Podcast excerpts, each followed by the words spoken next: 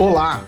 Está no ar mais um Forecast de Carreira, o canal de conteúdo de carreira do profissional de finanças. Sou Guilherme Malfi, headhunter e sócio fundador da Assets, consultoria de recrutamento e seleção, especializada exclusivamente em posições de liderança na área de finanças. No episódio de hoje, vamos receber Inácio Lopes, CFO da Serasa Experian. Inácio, é um prazer ter você aqui conosco. Para começar, pediremos para que você nos conte de forma resumida e objetiva a sua trajetória profissional. Bom, eu sou Inácio Lopes, eu trabalho há 21 anos com, com finanças. Né? Metade da minha carreira eu, eu, passei trabalhando em países fora do Brasil. Né? Tive duas experiências em Londres e uma experiência em, em New Jersey. Uh, trabalhei 16 anos né, na indústria de bens de consumo. Tenho aí seis anos, né, agora em setembro, completados, uh, que eu fiz uma mudança de carreira. Estou em serviços financeiros, eu sou CFO hoje da Serasa Experian. Uh, enfim, sou graduado em Administração Pública pela Escola de Administração de Empresas de São Paulo, da Fundação Getúlio Vargas, com MBA na Fundação Dom Cabral. De que forma a área de planejamento financeiro é importante para o sucesso de uma organização? Olha, é, de fato, a FP&A tem uma função chave. Né? E quando a gente fala de FP&A, a forma como eu costumo pensar é um, F, um FP&A expandido. É um FP&A que engloba as atividades básicas de planejamento e reporte, mas também engloba as atividades do que a gente chama de business partnering, né, que são os parceiros de negócio. Né? E eu acho que é, FP&A tem basicamente três uh, grandes atividades aí é, dentro do escopo de finanças. Né? A primeira dela é, é justamente garantir que as estimativas financeiras da organização, uh, de fato, sejam bem estressadas, bem discutidas com o negócio, né? porque principalmente empresa de capital aberto, né, a, a, credibilidade da empresa é muito pautada na entrega dos resultados que você se compromete. Né? Crescimento de receita, expansão de margem, enfim, entrega de fluxo de caixa. Então, um dos temas chaves hoje, né, na minha visão de FP&A, é a estimativa né, do, do, demonstrativo de resultado e conseguir né, articular, explicar, mobilizar o negócio né, para que, de fato, o que está no papel seja entregue. Né? A segunda missão é, é, uma missão que tem menos a ver com números, na minha visão, e muito mais a ver com comunicação. Ah, então, como é que a, a gente conta a história, a estratégia da empresa através dos números? Né? Então, eu acho que a área de FP&A tem um papel chave em contar essa história de uma maneira muito bem articulada, de uma maneira concisa e de uma maneira que as, as pessoas na empresa consigam entender. Né? Porque geralmente finanças é um tema né, tido como chato ou como complicado, então é, você ter o dom da oratória né, e conseguir ter clareza para explicar coisas complexas de forma simples é super importante. Né? E por último, é, o tema de alocação de capital. Né? Ah, se você não tiver um bom planejamento financeiro feito, é, a sua alocação de capital pode ser mal feita. Né? Você vai investir eventualmente em projetos que não vão criar valor, podem destruir valor. Ah, você pode, enfim, é, investir em potenciais aquisições de empresas, se você erra nesse planejamento de quanto sinergia você vai gerar, se de fato aquele negócio vai crescer, né, você acaba de novo é, destruindo valor ao invés de criar valor. Então, acho que o trabalho de FP&A é super importante também para garantir uma correta alocação de capital da empresa. Quais são as principais diferenças na agenda e nas prioridades de um executivo de finanças de uma empresa do setor de serviços e de uma companhia industrial? Na minha experiência de 20 anos, é, o playbook ele é o mesmo né? A fundação é a mesma. Né? Então você vai olhar KPIs de performance, você tem que buscar otimização, produtividade, você tem toda a parte de contadoria, FP&A, tesouraria. Então, o alicerce é o mesmo, mas o, o deployment desse alicerce, ele, ele, é, na minha visão, completamente diferente. Né? E acho que a principal diferença entre esses dois setores, uh, indústria e serviço, é justamente o ciclo produtivo, a velocidade do ciclo produtivo. Né? Então, indústrias né, tendem a ter um ciclo produtivo mais longo. Então, ah, dependendo da indústria que você está operando, a indústria é um negócio muito amplo, né? Ah, você pega uma mineradora, né? São ciclos longos, são investimentos gigantes, né? O capex é, é muito grande e os retornos vêm, mas obviamente que, ah, enfim, é, é, um ciclo muito mais complexo e muito mais longo de se gerir. Já serviços é um ciclo, é um ciclo produtivo muito mais curto, né? Então é, é muito de novo, serviço também é, depende de que tipo de serviço a gente está falando, mas de maneira geral, é, enfim, a necessidade de capital é menor, né? o ciclo produtivo é mais curto, uh, enfim, então você consegue trabalhar muito mais com métodos ágeis, você consegue trabalhar muito mais uh, com, com alocações de capital. É, talvez você arrisca um pouco mais, porque você vai conseguir ver se aquilo vai te dar retorno uh, mais rápido ou não. Né? Então, é, enfim, a, a, gestão do capital de giro é diferente, a gestão de CAPEX é diferente e, por consequência, a alocação de capital também, como você faz o funding né, para você, para sua necessidade de capital geral, ela, ela, é completamente diferente. Né? Acho que o serviço te proporciona, em alguns momentos, você errar mais rápido e aprender mais rápido, né? Sei lá, em tecnologia a gente entra muito com o conceito de MVPs, que são os produtos mínimos viáveis, né? Então você vai com uma versão beta e você vai aperfeiçoando, pegando feedback dos clientes. Eu tenho dificuldade, talvez, de imaginar numa indústria né, que faz aviões né, ou navios de você ter um beta, né? Porque se o avião cai é um, é problema maior, né? Então, acho que é, essa, essa é a principal diferença aí, né? A gestão de capital de giro, CAPEX e, por consequência, como é que você faz a alocação de capital.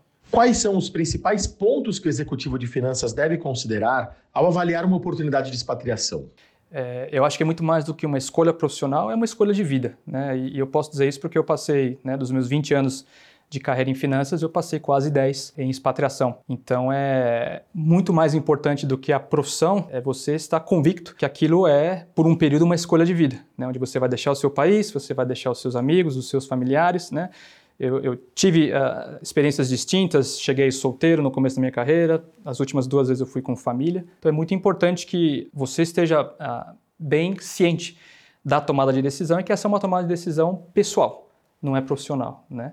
Tanto que, enfim, das minhas experiências, a minha prioridade número um sempre foi a, que a família estivesse bem estável. Né? Os primeiros três meses, que a família estivesse confortável, que eles tivessem condição de recriar a rotina, que a rotina ela ajuda na adaptação, né? Porque para quem está trabalhando, você está trocando de escritório. Né?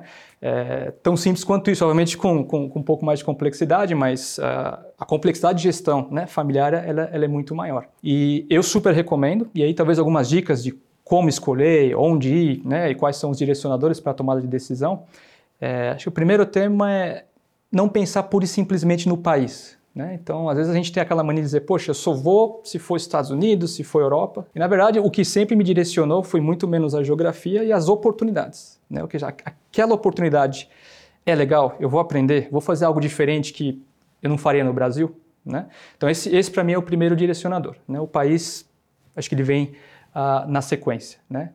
Uh, acho que o segundo tema para ter em consideração é você, de fato, entender se aquela experiência, independentemente do título que você vai fazer, né? às vezes as pessoas são muito apegadas a título, né? diretor, CFO, esquece, né? se de fato aquela experiência vai te proporcionar um aprendizado emocional e intelectual, né? e você está disposto como ser humano, é, é, super bom, porque muitas coisas que, que eu aprendi ao longo desses 10 anos fora, eu aplico né, diariamente, não só no trabalho, mas com a minha família, com os meus amigos. E o fato de você sair do seu país, sair da sua zona de conforto, é uma experiência fantástica se você está aberto, né? porque você aprende é, que existem diversas maneiras de chegar no mesmo resultado. Às vezes, quando você fica muito enviesado no seu mundo, nas suas crenças, você acaba não sendo, não tendo simpatia para abordagens distintas. Né? E quando você trabalha num, num, numa equipe multicultural, numa multinacional e expatriado, você é forçado, no limite, né, a se desafiar, a pensar de forma diferente, a ter mais empatia pelo, pelo próximo. Né? Então, assim, é, super recomendo e, enfim, acho que isso transcende finanças, mas para quem é profissional de finanças, eu acho que é mais importante ainda. Né? Para quem está em multinacional, está mais próximo da matriz, é super importante para entender como as decisões são tomadas. É, e a, acho que na, na, maioria das empresas a função de finanças hoje é uma função global. Né? Eu mesmo hoje tenho um reporte, obviamente, para o Managing Director aqui no Brasil, na, na Serasa Experian, mas também tenho uma linha de reporte para o CFO global. Então, é, enfim, é, global e finanças são coisas que de fato caminham juntos e vão caminhar cada vez mais. Qual é o papel da área de finanças em uma agenda de transformação tecnológica? O que fazer para se manter atualizado sobre este tema? Olha, é, principalmente uh, no setor de serviços, né? Uh, e digo, a Serasa Experian é uma empresa de tecnologia, é um birô de crédito, mas uma empresa de tecnologia.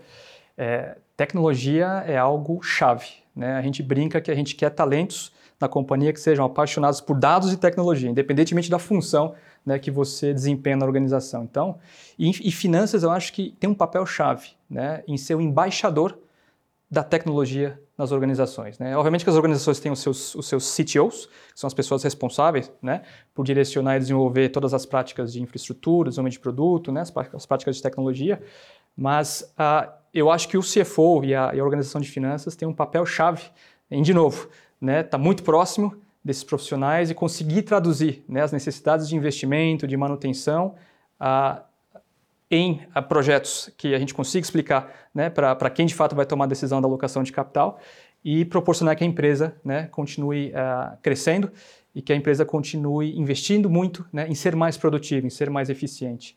Então, é, hoje eu invisto uma grande parte do meu tempo em discussões de tecnologia. Né? Então, poxa, a gente, como é que a gente consegue escalar as nossas soluções para a nuvem? Os dilemas aí de, de, empresas que têm legado entre uma, uma infraestrutura em mainframe, uma infraestrutura em plataforma baixa, uma infraestrutura em nuvem. Como é que você cria um roadmap para fazer a transição e a convergência né, dessas plataformas de tecnologia? Então, tudo isso envolve decisão de investimento, envolve trade-offs e, portanto, envolve finanças. Né? Então, a, a, eu acho chave hoje para o profissional de finanças que quer ter sucesso tem que entender de tecnologia, independentemente da indústria. Obviamente vão ter indústrias que vão demandar mais, indústrias que vão demandar menos, né? quando eu digo indústrias, segmentos, né?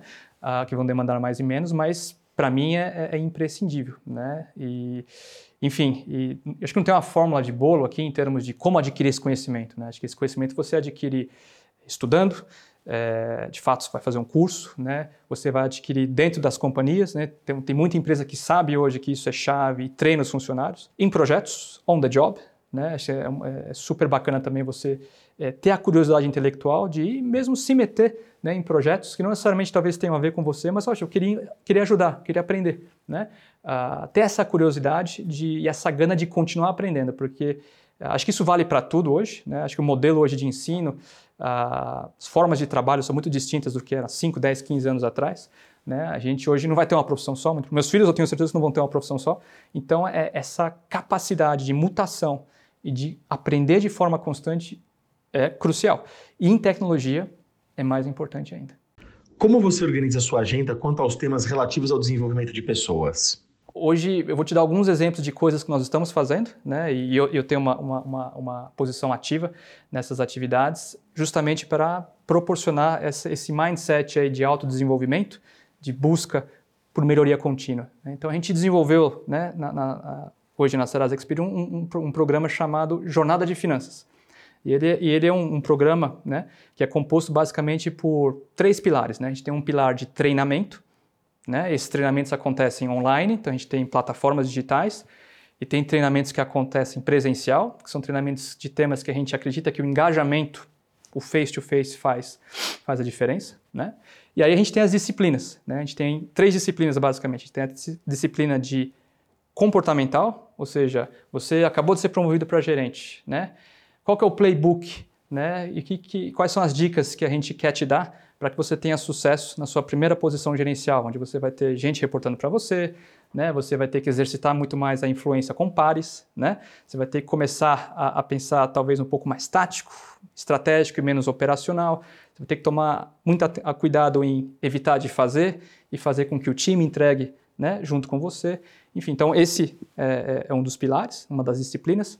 A outra disciplina é, a gente chama de uh, Digital Finance Tech University. São treinamentos que a gente desenvolveu é, com, com um terceiro, focados uh, em tecnologia para financeiros. Né? Então, vou te dar exemplos aqui. Né? Então, a gente tem um curso lá onde a gente explora infraestrutura e como escalar projetos em nuvem. Né? Então, a equação, talvez, né, de um investimento em nuvem é diferente de uma equação do investimento em mainframe ou em plataforma baixa. Né? Então, você, como financeiro, vai estar aprovando no dia a dia projetos que têm a ver com migração, têm a ver com investimento. Né? Então, como é que a gente educa né, o financeiro para que ele tenha um bom background tecnológico e consiga aportar valor nas discussões com os times de tecnologia? Né? Esse é um exemplo.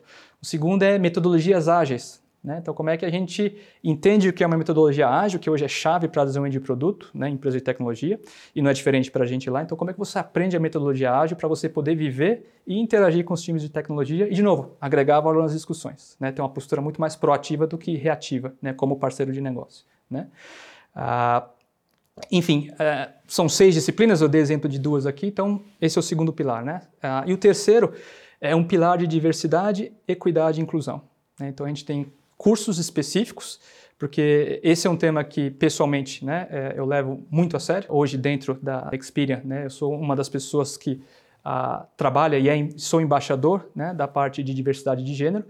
E, enfim, o primeiro passo para, de fato, a gente começar a construir empresas mais inclusivas, com equidade, com diversidade, e educando as pessoas. Né? Porque é um tema novo e é um tema tão complexo né, que você só começa, só, de fato, se dá conta da complexidade quando você começa a estudá-lo. Né? Então, dos pilares que, que nós temos muito forte dentro de finanças é de promover essa diversidade, essa equidade, essa inclusão. Né? A gente tem KPIs que a gente monitora.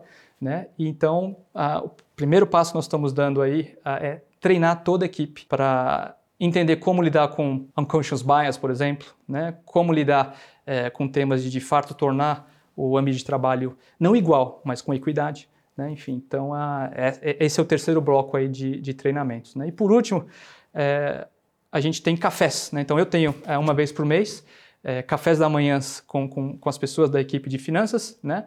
E isso não é um voo solo, né? Os meus reportes diretos também fazem esses cafés tá? onde a gente discute uh, diversos temas, né? mas o, o, o, o, que, o, que, de fato é o alicerce dessa discussão é discutir protagonismo né, no desenvolvimento de carreira, né, onde a gente reforça, né, eu pessoalmente reforço muito a mensagem de que você tem que ser o dono da sua carreira, você tem que ser o seu protagonista, protagonista né? É, as coisas não vão cair do céu, você que tem que correr atrás.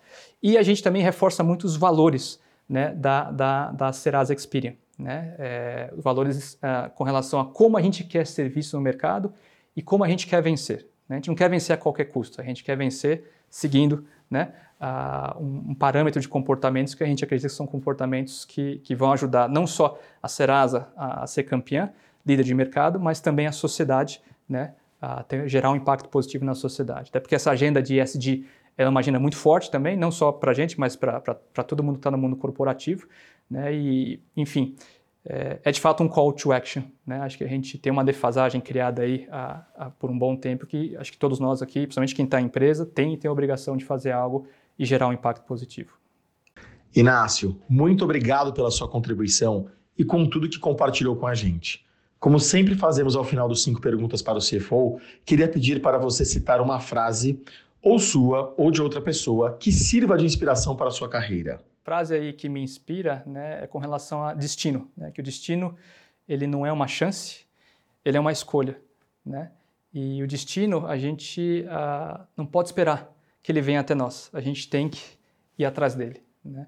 E para mim essa frase é muito forte porque ela reforça algo que é super importante para mim que eu sempre pratiquei na minha vida toda, profissional, pessoal, que é de ser protagonista, ser aquela pessoa que vai fazer o primeiro movimento e tentar sempre fazer o melhor respeitando as pessoas, né, respeitando o ambiente onde você, onde você está, mas uh, não ter medo de errar, não ter medo né, de, de, tomar decisão e de, de, de mover adiante. Né? Então, protagonismo para mim é, é, algo chave, né? é algo que eu é, tento ensinar muito para os meus filhos, né, da, do conceito de, daquela, do, a gente chama de growth mindset, né, de você valorizar o que é bom, não o que é ruim. Né? Porque se você quiser sempre valorizar o que é ruim, né, você vai conseguir. Né? Então, como é que você de fato olha o que a vida te dá de positivo e de fato faz uma diferença com aquilo? Então, é protagonismo. O nosso episódio do podcast de hoje está terminando. Inácio, mais uma vez, obrigado pela participação. Tenho certeza de que suas experiências profissionais serão bastante enriquecedoras para diversos profissionais. A você que nos acompanhou até aqui, muito obrigado.